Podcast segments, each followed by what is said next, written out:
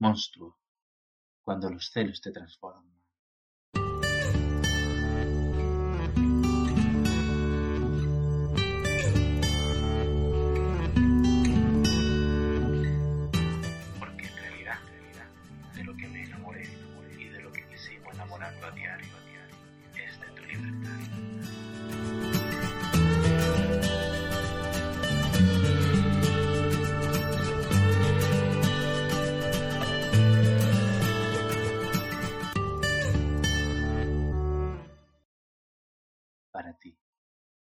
De vida.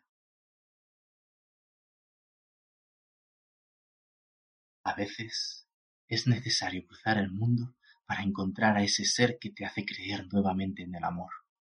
Amor que creías muerto, asfixiado bajo la cáscara de cinismo o indiferencia que caracteriza a la era de la pérdida de la inocencia, también conocida entre sus fieles devotos como soltería. Si tienes suerte, una vez en la vida te con esa persona especial, y si tienes más suerte aún, encontrarán un punto de intersección en este planeta para estar juntos unas horas, unos días o quizá una vida. En esos primeros días casi puedes creer que todo es posible.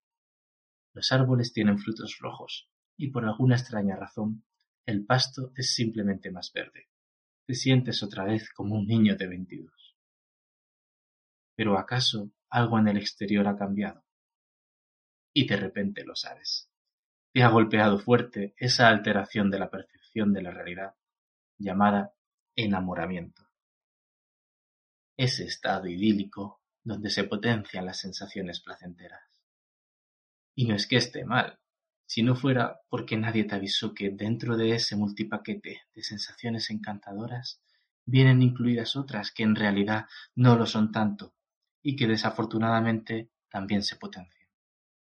En especial, esa sensación tan menospreciada por los intelectuales y temida por los inseguros. Ese monstruo de ojos rojos con la gran C en la frente. Celos. De los celos se ha hablado ya mucho, que si es el resultado de asuntos de la infancia sin resolver, que si es inseguridad disfrazada, o que si amas verdaderamente a tu pareja, lo único que te debe importar es su felicidad, y que tus celos lo único que demuestran es que lo que sientes por él o por ella es más apego que amor. Lo cierto es que a pesar de todos los libros de autoayuda que hemos leído en la última década, cuando se trata de relaciones sentimentales, seguimos teniendo más preguntas que respuestas. Y en medio de todas ellas, no puedo evitar preguntarme, ¿podemos amar sin sentir celos? El disfraz más astuto del apego es el amor. Al inicio, cuando creamos lazos sentimentales con una pareja, no se siente nada mal. Por el contrario, el apego a una persona amada nos proporciona estados mentales sumamente placenteros. Es como si solo él o ella tuviera la llave que entra perfectamente en nuestra cerradura. Pero hay que cuidar que esa llave, en lugar de abrir un candado, no lo afiance más. Alimentado por el engaño de exclusividad y el miedo a perder el control de la relación, el monstruo de los celos se gesta escondido entre el apego y el miedo, sensaciones cuya única finalidad es hacernos sufrir y hacer miserable al otro. Lo que no podemos soportar es imaginar que alguien que creemos nuestro se nos vaya de las manos, nos sea arrebatado, robado, tomado a la mala. Lo que carcome por dentro es la necesidad de ser la persona más especial en la vida de la pareja y ver que en realidad no lo somos. Lo que nos enfurece es la voz de nuestro orgullo herido, que nos dice al oído que podemos ser engañados, burlados, traicionados. Los celos son una de las tantas caras del apego.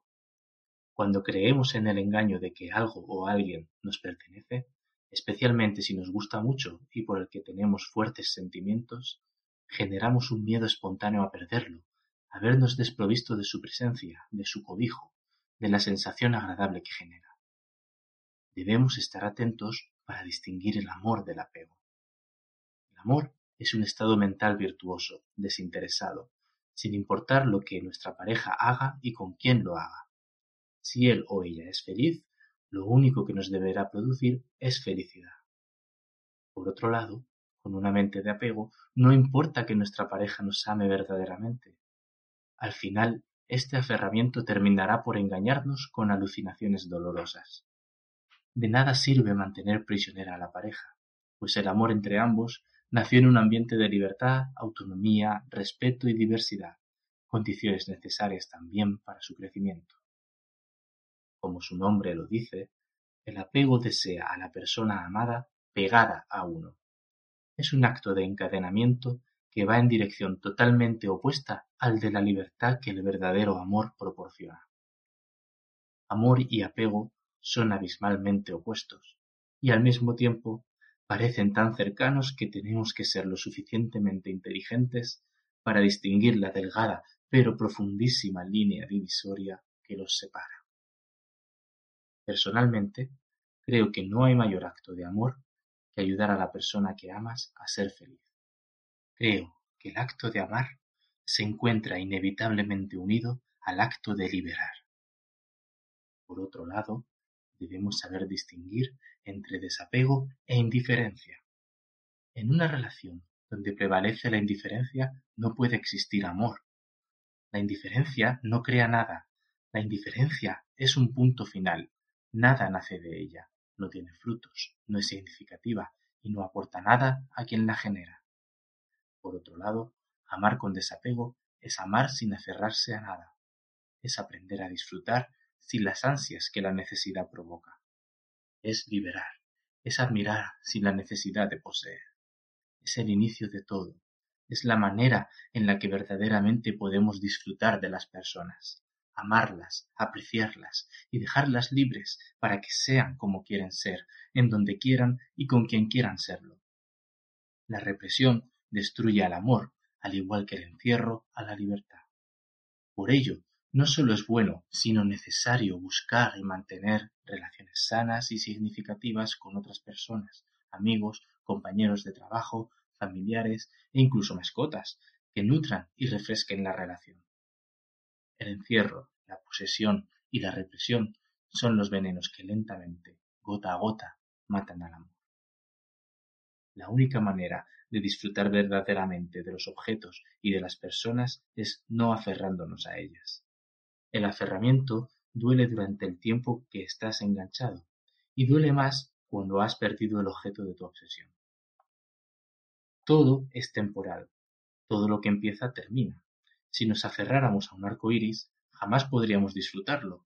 No lo podemos atrapar, tomar, encapsular, modificar. Solo lo podemos disfrutar mientras está presente. Disfrutarlo tal y como es, sin pretender guardarlo, apresarlo, arrancarlo de su entorno, modificarlo. De eso se trata el amor, de disfrutar de la otra persona sin pretender cambiarla. El cambio, la misma vida lo traerá. No hace falta forzarlo, por sí mismo llegará. Bienvenido al show de los freaks. ¿Será que los celos nos transforman? Para un celópata nada es imposible, el cielo es el límite. Aprendemos a hackear cuentas. Infiltramos programas espía en el ordenador o móvil de él o ella para enterarnos de todas sus conversaciones y movimientos. Indagamos en el pasado, en su pasado. Nos martirizamos en el presente, preguntándonos en dónde y con quién demonios estará a estas horas. Mejor que cualquier medium, y sin necesidad de bola de cristal adivinamos el futuro, por lo general con un desenlace tan dramático como el de esas telenovelas mexicanas. Revisamos con lupa el colchón y las sábanas, tratando de encontrar huellas que nos digan con quién, además de nosotros, ha dormido en esa cama. Hacemos trizas la intimidad de nuestra pareja y de paso nuestro autorrespeto, escondiendo cámaras y grabadoras para escuchar las conversaciones que tiene en sus ratos a solas. Tendemos emboscadas que le hagan caer en tentación para luego colocarnos en la posición de víctimas.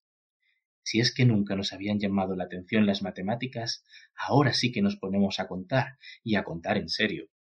Contamos sus amigos en Facebook, en especial aquellos con cara de ladrones robaparejas. Contamos las llamadas de su móvil, tan pronto lo ha dejado a solas unos segundos. Contamos los preservativos que guarda en ese cajón especial y cuidado si falta uno, porque eso puede ser la causa que inicie la Tercera Guerra Mundial.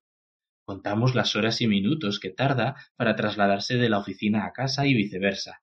Y cuidado si se retrasa un poco, porque nuestra imaginación echa a volar maquinando cualquier clase de situaciones que en muchas ocasiones no se encuentran nada apegadas a la realidad. Creo que aquel que se ve en la necesidad de invadir la intimidad de su pareja por celos está luchando una batalla perdida desde el inicio.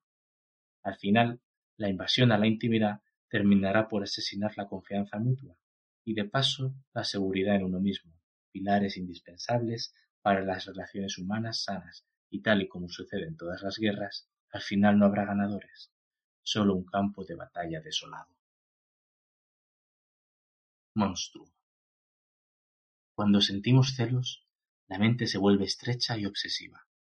Físicamente se siente una sensación de opresión en el corazón. Es como si un monstruo lo arrancara de tu pecho y exprimiera frente a tus narices mientras aún te queda un soplo de vida. Los músculos del cuello y nuca se tensan. Mentalmente te vuelves incapaz de pensar más allá de los engaños y alucinaciones que años de sobreexposición al drama han hecho de ti. Pero ¿por qué estos pensamientos destructivos, estos monstruos internos, pueden dañarnos tanto si carecen de un cuerpo con el cual someternos? Mientras les demos albergue dentro de la mente y el permiso para atacarnos y desarmarnos, lo harán. Solemos llamar enemigos a las personas que nos lastiman, pero en realidad los verdaderos enemigos son las alucinaciones que residen en nuestra mente. No existe felicidad verdadera en una relación en la que la necesidad por el otro prevalezca sobre la libertad de amarlo espontáneamente. Es fácil confundir al apego y su correspondiente necesidad de satisfacerlo con el acto de amar libremente y por decisión propia. El apego es una de esas alucinaciones de la mente que nos hace creer en la necesidad de ser amados específicamente por cierta persona y el deseo por control necesidad que al poco tiempo se traduce en frustración al no conseguirlo y celos de quien creemos que nos puede robar su amor. Por otro lado, ser el objeto de apego de nuestra pareja, saber que si nosotros y sin nuestro amor él o ella sufrirán, es una idea seductoramente atrayente. La verdad es que a muchos nos agrada la idea de sentirnos necesitados, y es de hecho un arma poderosa que varios hemos usado en algún momento de alguna relación. El saberse indispensable en la vida de alguien da una extraña sensación de poder y control. Sin embargo, si en verdad buscamos amar al otro, deberíamos percibir el sufrimiento que él o ella experimenta al sentirse esclavo de su necesidad por nosotros. Si ya hemos experimentado esto en el pasado con otras relaciones, entonces deberíamos saber que esa sensación es insoportable y no desearíamos provocársela a nadie. Es el recuerdo de ese sufrimiento el que nos impide someter al otro que se encuentra en desventaja.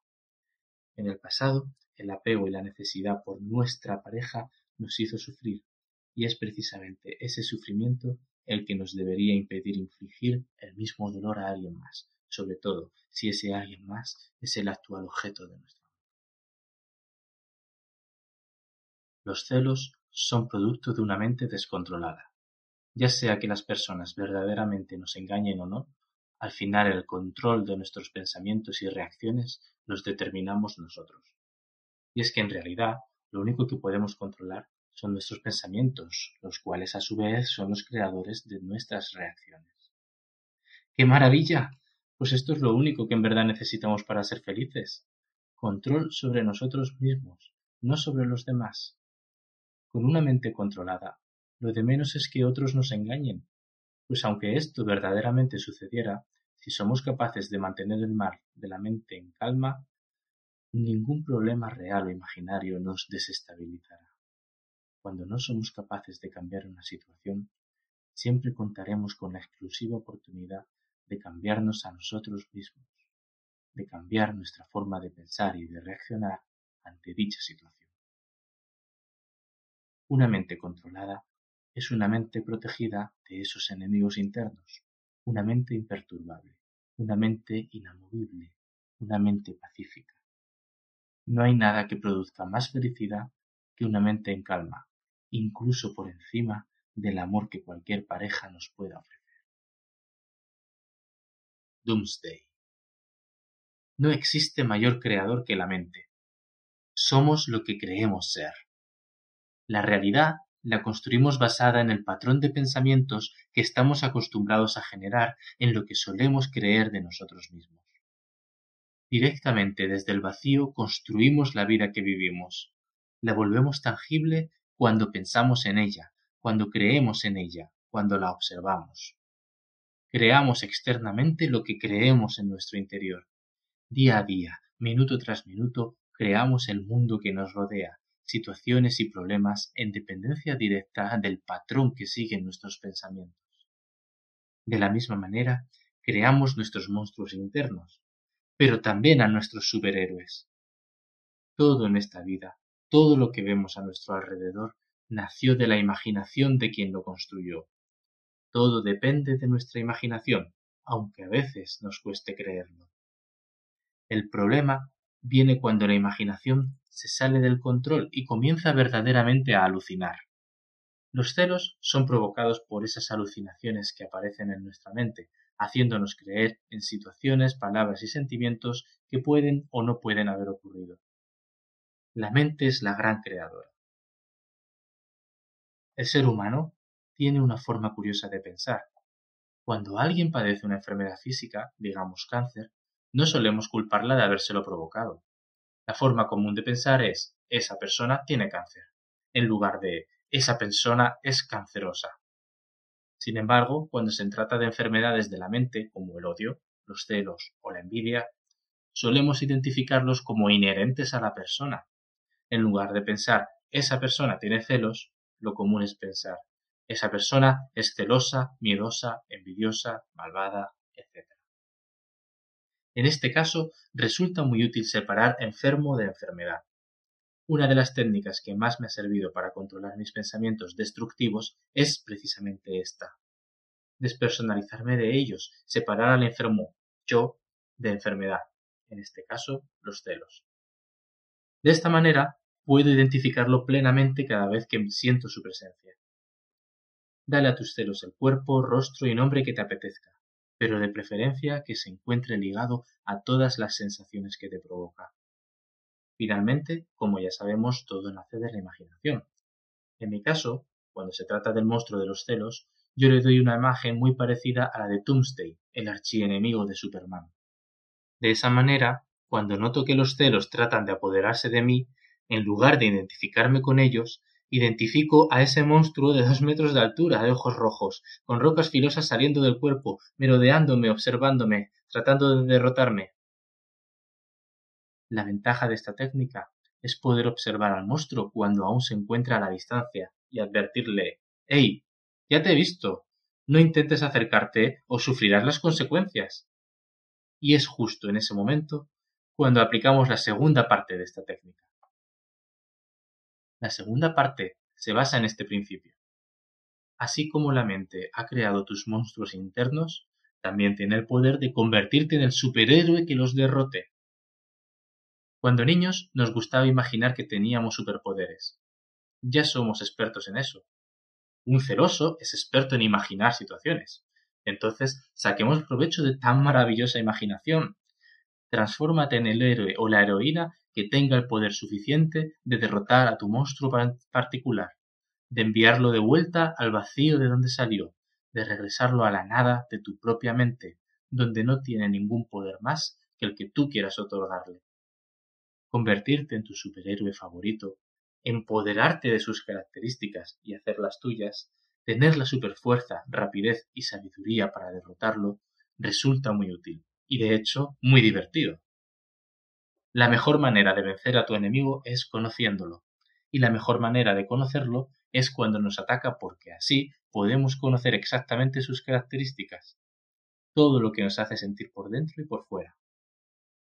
Cuando estamos contra la pared, tomados del cuello por el demonio de los celos, es la mejor oportunidad para mirar su rostro y reconocer la sensación física y mental que provoca.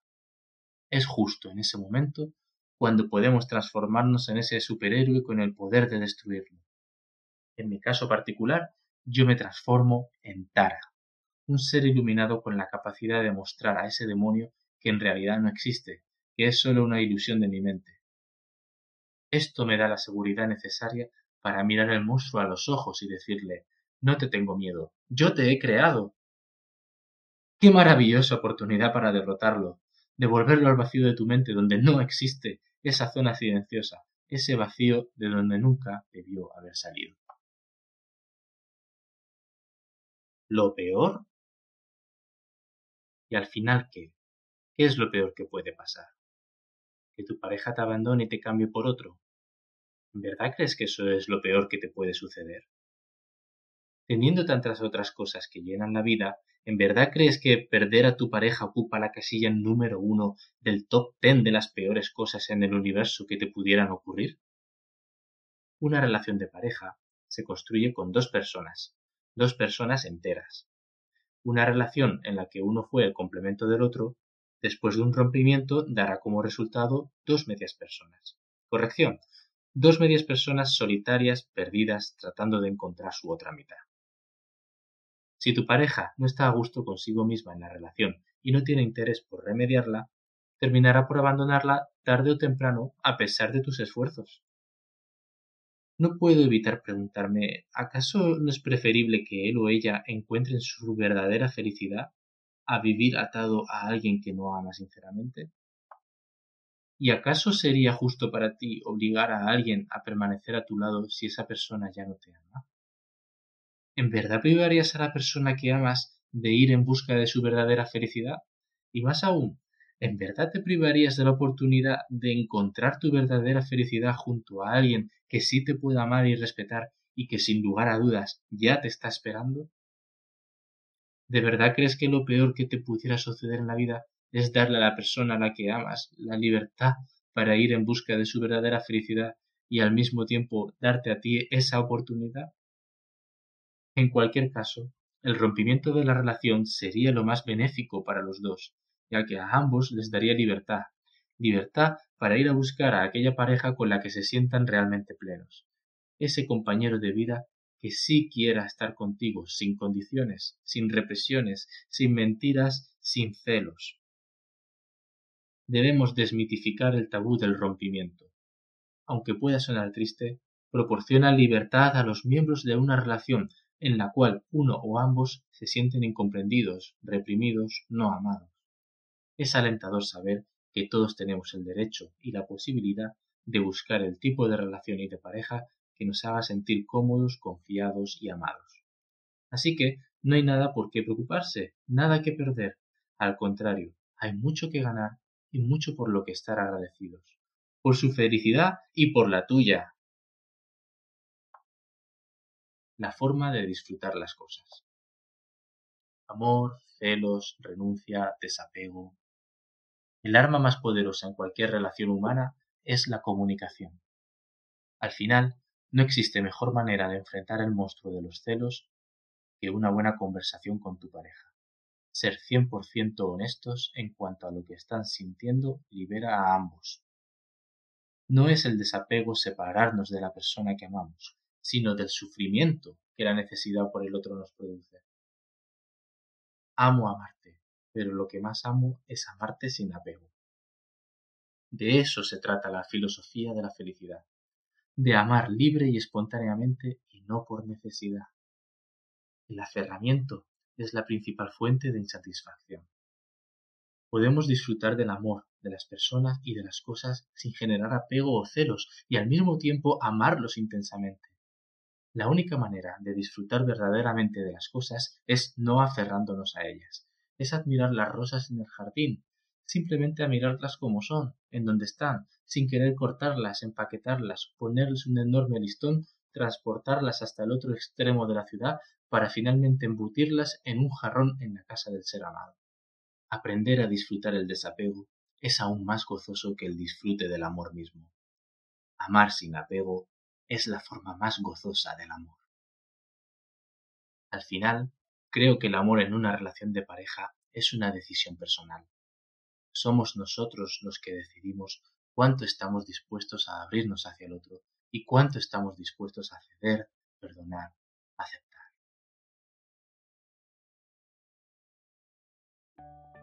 compañeros de vida. Por el bien de los dos, intentaré controlar mis pensamientos destructivos y por mi bien intentaré no pensar mal de nadie. Pero si solo puedo no pensar mal de una sola persona, entonces esa persona serás tú, mi pareja, mi compañero de vida. Voy a amarte y a disfrutar de nuestro amor, recordando a diario que no eres mío, que no me perteneces ni te pertenezco, que somos dos seres perfectamente capaces de vivir el uno sin el otro que aún así es nuestra decisión caminar juntos de la mano por tanto tiempo como queramos. Recuerdo que cuando te conocí eras libre como yo.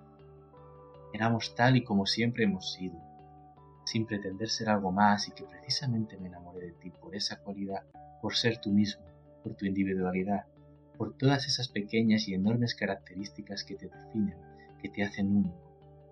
Por eso no intentaré cambiarte, reprimirte, juzgarte o controlarte, porque lo que más valoro de ti es tu independencia, tu personalidad única, porque en realidad de lo que me enamoré y de lo que me sigo enamorando a diario es de tu libertad.